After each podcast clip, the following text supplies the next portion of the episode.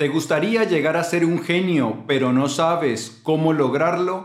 Pues has llegado al lugar correcto. En este episodio de las Notas del Aprendiz te voy a dar tres claves para que expandas tu capacidad cerebral, para que puedas aprender cualquier cosa que deseas y para que de esta manera desarrolles una mente sin límites capaz de lograr cualquier cosa y que puedas de esta manera convertirte en el genio que estás destinado a ser y que puedas también hacer realidad la vida de tus sueños. Y como esto de vivir la vida de nuestros sueños no solo es importante, sino que también es urgente, empecemos ya mismo.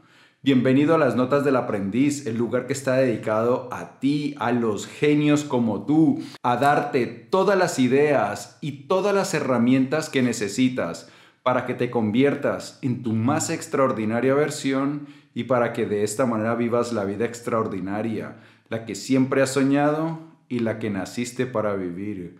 Porque, escúchame bien, genio, Tú no naciste para vivir, mm, mm, mm. no, no, no. Naciste para brillar y ser feliz. Mi nombre es Pablo Arango y si esta es la primera vez en las notas del aprendiz, por favor, considera suscribirte para que no te pierdas ninguna de estas valiosísimas ideas.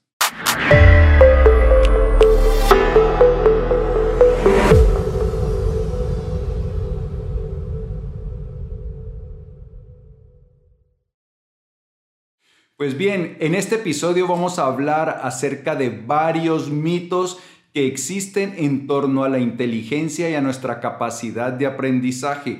Vamos a ver cómo la ciencia ha derrumbado esos mitos y por lo tanto nos ha liberado.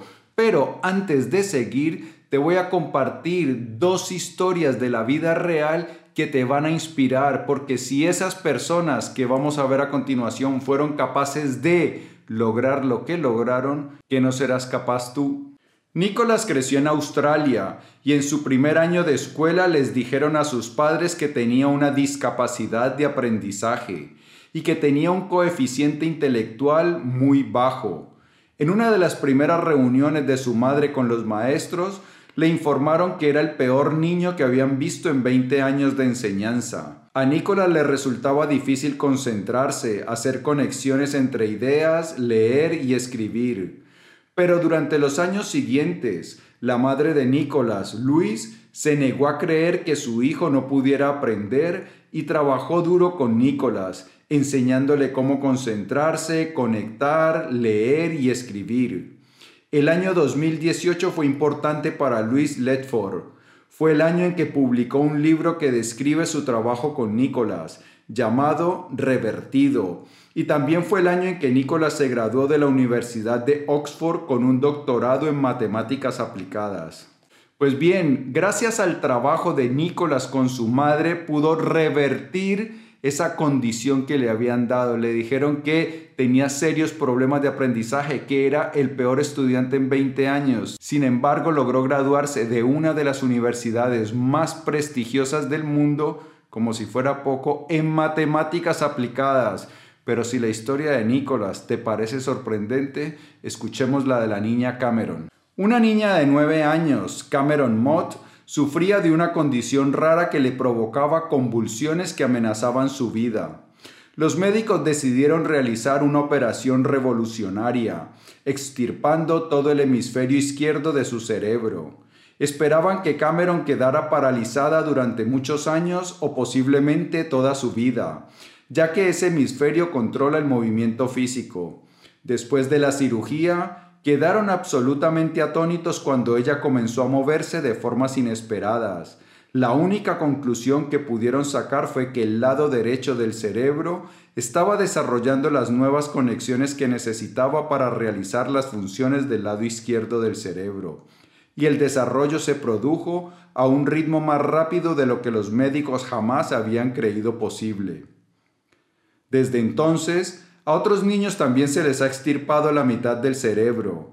Cristina Sandhaus tenía 8 años cuando se sometió a esta operación, realizada por el cirujano Ben Carson. Cristina llegó a formar parte del cuadro de honor en su escuela secundaria, se graduó de la universidad y obtuvo una maestría. Ahora es patóloga del habla. Tenemos múltiples evidencias de la neurociencia y de la medicina de que los cerebros están en un estado constante de crecimiento y cambio.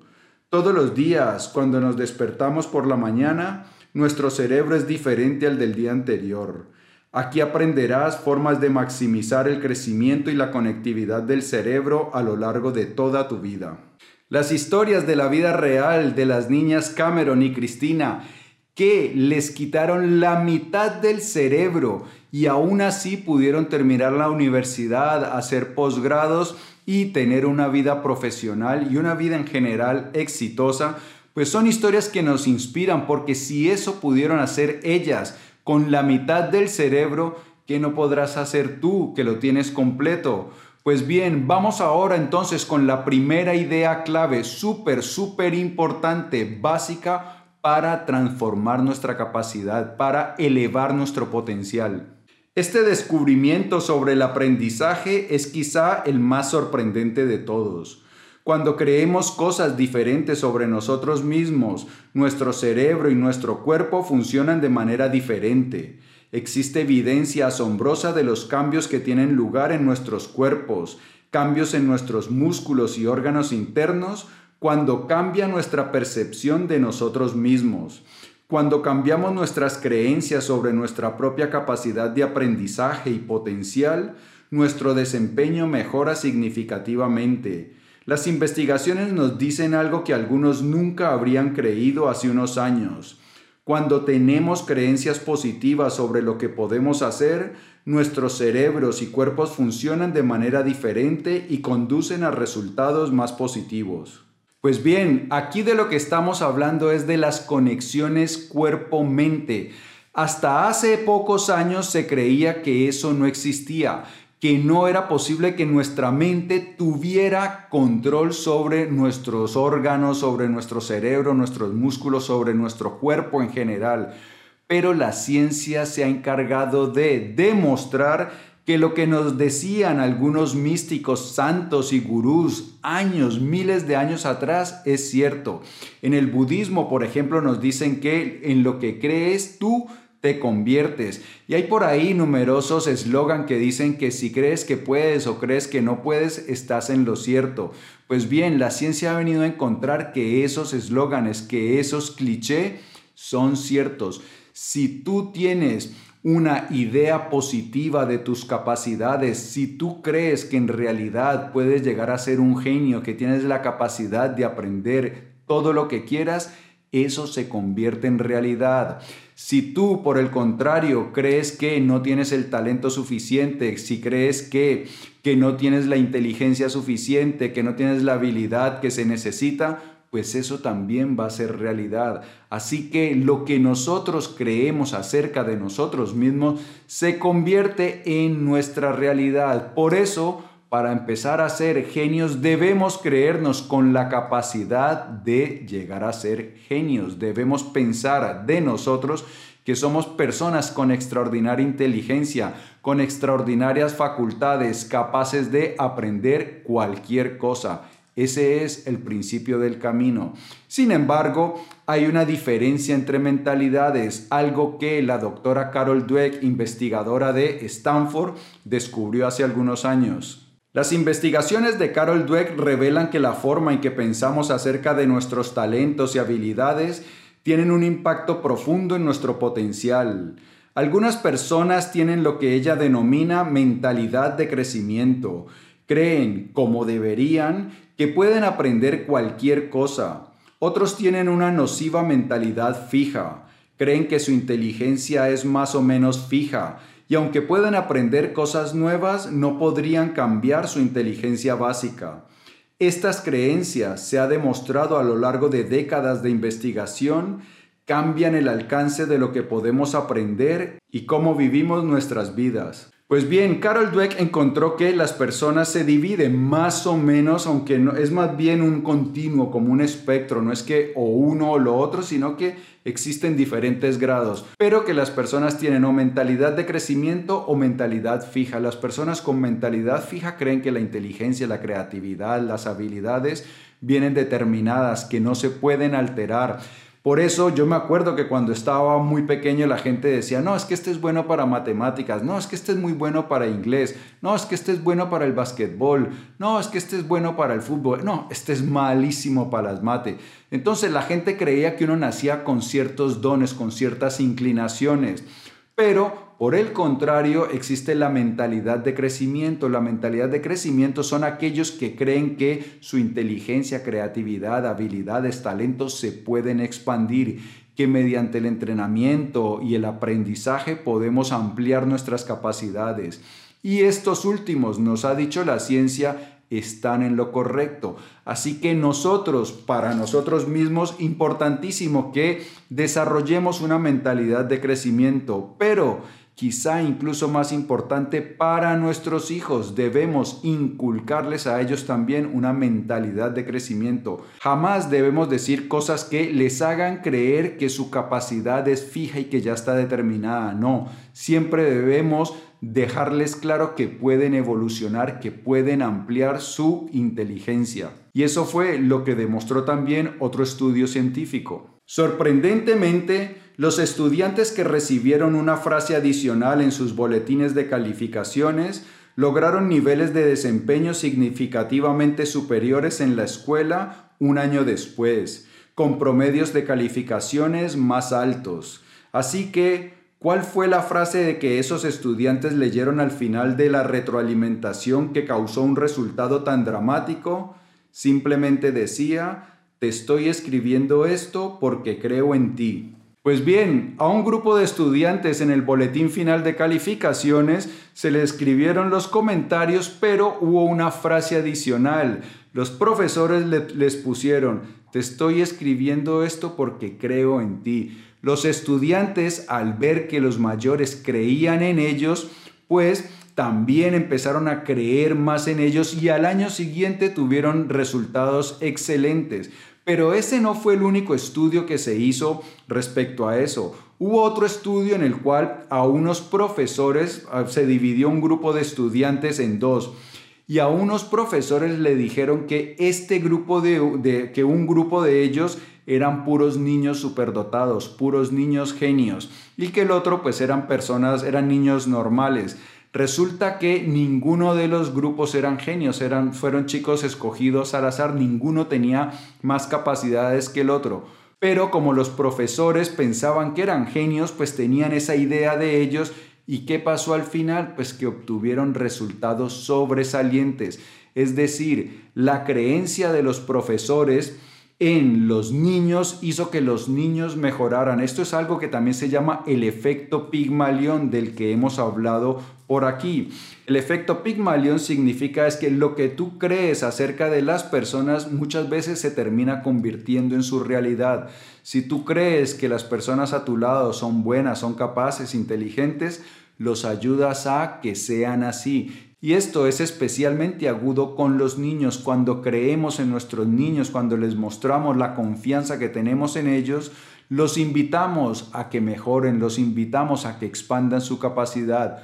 Muy importante, información muy importante y vital. Continuemos. Cuando los estudiantes aprenden sobre el crecimiento del cerebro y los efectos de la mentalidad, se dan cuenta de algo de vital importancia sin importar dónde se encuentren en su aprendizaje, pueden mejorar y eventualmente sobresalir. Cuando le explicamos esto a los estudiantes e incluso a nosotros mismos, que no existen esas limitaciones, que nuestro cerebro está en constante transformación y que puede cambiar y puede mejorar, pues entonces eso nos libera de falsas limitaciones y nos abre la puerta para aventuras, para aprender, para estar en constante crecimiento. Es hora de admitir que no podemos etiquetar a los niños y tener bajas expectativas con ellos. Esto es cierto independientemente de cualquier diferencia de aprendizaje diagnosticada. Como nosotros mismos estamos aprendiendo en estas páginas, la calidad más notable de nuestro cerebro es su adaptabilidad y potencial para cambiar y crecer. En uno de muchos estudios importantes se demostró que después de un corto periodo de tiempo, las intervenciones de investigación suelen durar ocho semanas, los cerebros pueden cambiarse y reconfigurarse por completo. Esta es la conclusión más importante de este primer paso, que nuestro cerebro, incluso a edades avanzadas, continúa cambiando, continúa transformándose, algo que en neurociencia le llaman neuroplasticidad. Entonces, como nos demostró los casos de las niñas que les quitaron la mitad del hemisferio, pues nuestros cerebros cuando les falta una parte continúan adaptándose y pueden eventualmente superar esos problemas, esas carencias de la mitad del cerebro. Entonces nuestro cerebro es moldeable y en cualquier edad podemos seguir trabajándolo para que siga aprendiendo y que pueda seguir adquiriendo nuevas habilidades. Y vamos ahora con la segunda idea importante. Solemos creer que los errores son malos y solemos creer también que cuando algo nos cuesta mucho trabajo, pues es que no tenemos la capacidad suficiente. La ciencia ha demostrado que esto es una equivocación. Los momentos en que luchamos y cometemos errores son los mejores momentos para el crecimiento del cerebro. Cuando estamos dispuestos a enfrentar obstáculos y cometer errores en el proceso de aprendizaje, potenciamos las conexiones neuronales que aceleran y mejoran la experiencia de aprendizaje. La investigación sobre el impacto positivo de los errores y el esfuerzo está surgiendo tanto de la neurociencia como de los estudios de comportamiento de personas de alto rendimiento. Parte de este trabajo es contradictorio, ya que hemos creído durante mucho tiempo en la absoluta necesidad de que todo sea correcto. Liberar a las personas de la idea de que siempre deben estar en lo correcto y no cometer errores resulta transformador. Pues bien, nuestra sociedad piensa que los errores son malos, que los errores son algo que debemos evitar, que si cometes muchos errores es que no eres muy competente. Pues bien, en los procesos de aprendizaje nos dice la ciencia que los errores y las dificultades, es decir, cuando algo nos cuesta, cuando no comprendemos ciertas fórmulas matemáticas o ciertos conceptos de las ciencias sociales, pues cuando nosotros trabajamos y eso no lo entendemos, nuestro cerebro en ese momento está reforzándose, está creciendo y una vez comprende esos conceptos, pues se ha hecho mucho más fuerte. Así que solemos pensar entonces que los errores y las dificultades cuando tenemos que luchar para aprender algo son malos y la ciencia nos está diciendo que es todo lo contrario. Los errores y las dificultades, las, las veces que tenemos que hacer esfuerzo por aprender algo, son los momentos ideales para el crecimiento y la expansión de nuestro cerebro, para la expansión de nuestras capacidades de aprendizaje para que sigamos avanzando en nuestro camino hacia la genialidad. Para que los estudiantes experimenten crecimiento, necesitan trabajar en cuestiones que los desafíen, preguntas que estén al límite de su comprensión, y deben trabajar en ellos en un entorno que fomente los errores y haga que los estudiantes sean conscientes de los beneficios de los errores. Si nosotros queremos ampliar nuestra capacidad, nuestra inteligencia, debemos estar esforzándonos continuamente. Si nosotros lo que aprendemos nos llega fácilmente, pues no estamos exigiendo a nuestro cerebro. Con el cerebro ocurre lo mismo que ocurre con los músculos. Tú vas al gimnasio y trabajas con una carga y el músculo se va fortaleciendo. Cuando se ha hecho fuerte, esa carga con la que trabajabas pues ya se hace liviana, ya no significa mucho esfuerzo. Entonces tienes que realizar el ejercicio con una carga superior para que el, músculo se adapte y siga creciendo. Lo mismo pasa con nuestro cerebro. Debemos eh, trabajar en cosas que lo desafíen, en cosas que sean nuevas, en cosas que nos cueste dificultad aprender. Esa es la manera como vamos expandiendo nuestro cerebro y nuestra capacidad intelectual cada vez más. Y hay una cosa bastante sorprendente. Resulta que hay personas que reciben el calificativo de genios, de gente superdotada. Y a veces puede pasar que eso se convierte en una carga. Miremos, Los dos estudiantes de Stanford que hablan en la película sobre niños dotados transmiten un mensaje consistente. Recibieron ventajas, pero tuvieron algún costo. Los estudiantes hablan de sentir que tenían algo fijo dentro de ellos y cuando lucharon pensaron que se había agotado. Dicen que aprendieron que no podían hacer preguntas, solo podían responder las preguntas de otras personas. Dicen que trataron de ocultar cualquier lucha para que la gente no descubriera que no tenían ningún don. Una de las razones por las que puede ser perjudicial recibir la etiqueta de superdotado es que nos espera tener que luchar y cuando se hace es absolutamente devastador. En un momento, una estudiante llamada Julia dijo algo sorprendente. Si hubiera crecido en un mundo donde nadie fuera etiquetado como superdotado, habría hecho muchas más preguntas. Pues bien, lo que nos dicen es que muchas personas que han sido etiquetados como superdotados, como genios, pues la han pasado también mal, porque cuando a ellos les costaba trabajo aprender algo, tendían a ocultar esa lucha para que la gente no pensara que ellos eran un fraude, que al final no eran genios. Y es que hay algo que ocurre por muy inteligente que seas, por una si tienes una capacidad innata superior, de todas maneras habrá momentos en que tengas que luchar porque todos no nacemos buenos para todo o todo no se nos da bien de primeras. Hay personas que puede ser que las matemáticas las adquieran con facilidad, pero otras cosas les cueste. Entonces, cuando has recibido el calificativo de genio, se supone que nada te debería costar. Y en esas personas entonces surgían dudas acerca de ellos mismos. Hay otras personas, en cambio, que parece que no tienen como ningún interés en crecer, en aprender y que parecen como si fueran vagas. Pues bien, Joe Boaler nos dice que quizá esa no es la respuesta correcta. Cuando las personas no quieren luchar es porque tienen la mentalidad fija. En algún momento de sus vidas se les ha dado la idea de que no pueden tener éxito y que luchar es una indicación de que no lo están haciendo bien. Esto es realidad y es quizá mi primera labor como coach. Cuando trabajo con mis clientes, lo primero que intento es despejar cualquier idea limitante. ¿Qué es lo que ocurre? Muchas veces, la gran mayoría de las veces, nosotros no vamos detrás de nuestros sueños porque creemos que no son posibles, porque creemos que no tenemos la capacidad necesaria, la inteligencia, el talento, la habilidad, la disciplina, la edad, cualquier cosa. Nos inventamos miles de excusas que nos limitan. Entonces, resulta que sí es posible, nuestros sueños están al alcance de nuestra mano. Podemos hacer realidad esos anhelos que tenemos. Por eso es importante que despejemos esas ideas limitantes y que nos creamos capaces. Una vez yo me creo capaz, entonces me pongo en marcha. Pero como pasa con los estudiantes, si el estudiante cree que él no puede aprender matemáticas, lengua o lo que sea, pues entonces no se esfuerza.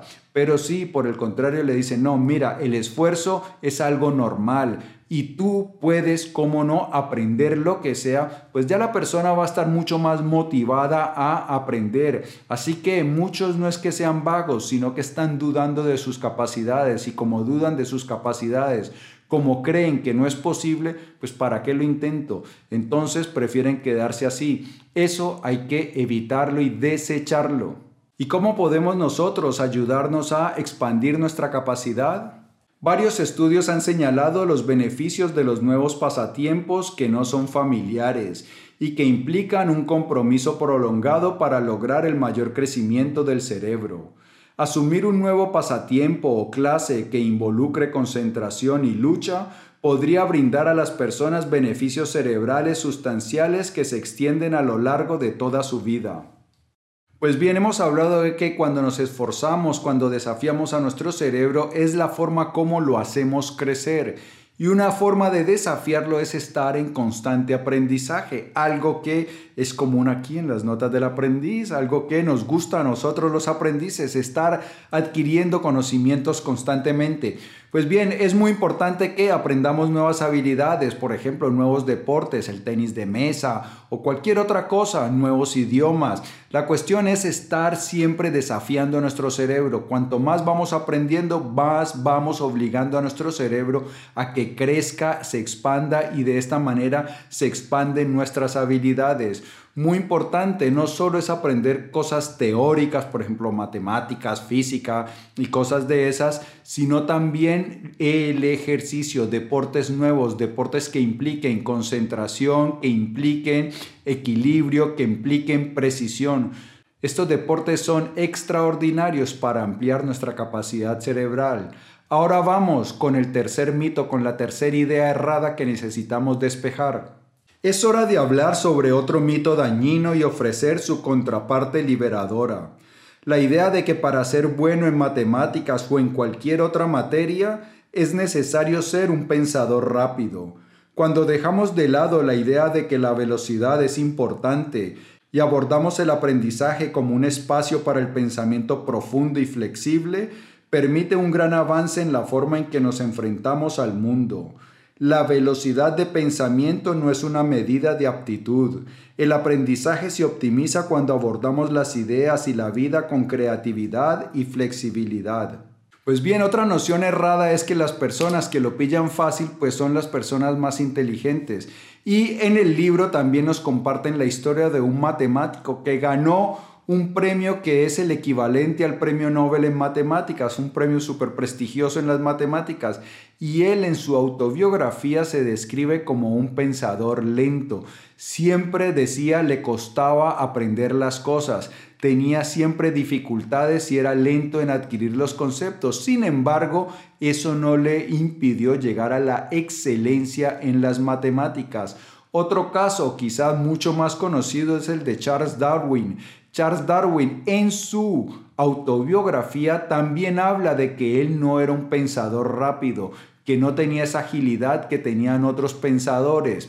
Sin embargo, Charles Darwin pues pudo dar con la teoría de la evolución y llegar a ser uno de los pensadores más influyentes de toda la historia, a pesar de que no era muy rápido mentalmente. Y como nos dice Joe Boaler, la velocidad no es una muestra de aptitud, no significa mucho. Tú puedes ser lento y aún así llegar a una altura extraordinaria, a un desempeño extraordinario. Entonces, que la velocidad no se convierta en un parámetro o algo que te desmotive.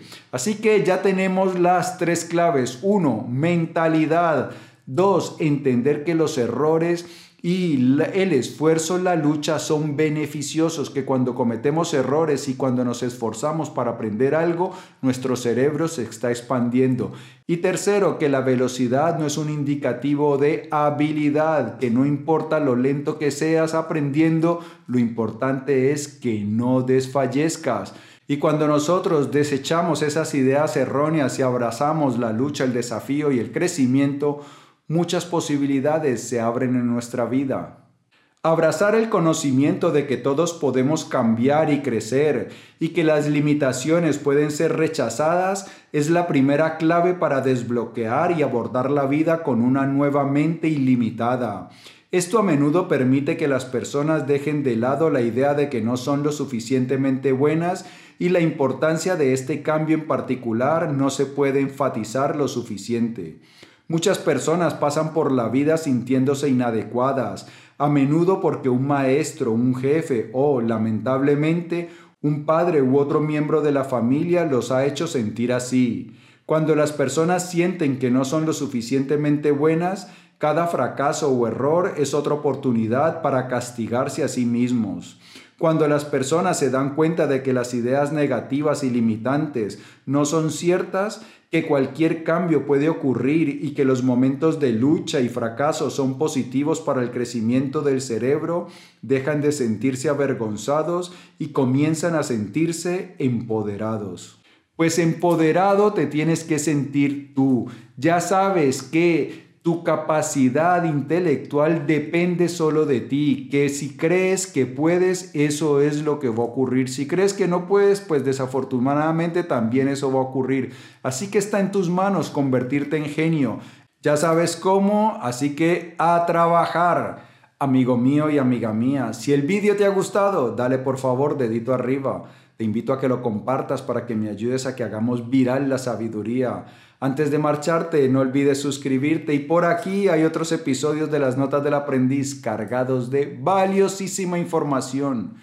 Yo, en ti, pienso todos los días en cómo te ayudo a crecer más grande y amar más rápido. Pues al contrario. Bueno, por eso nos vamos a ver muy pronto. Chao.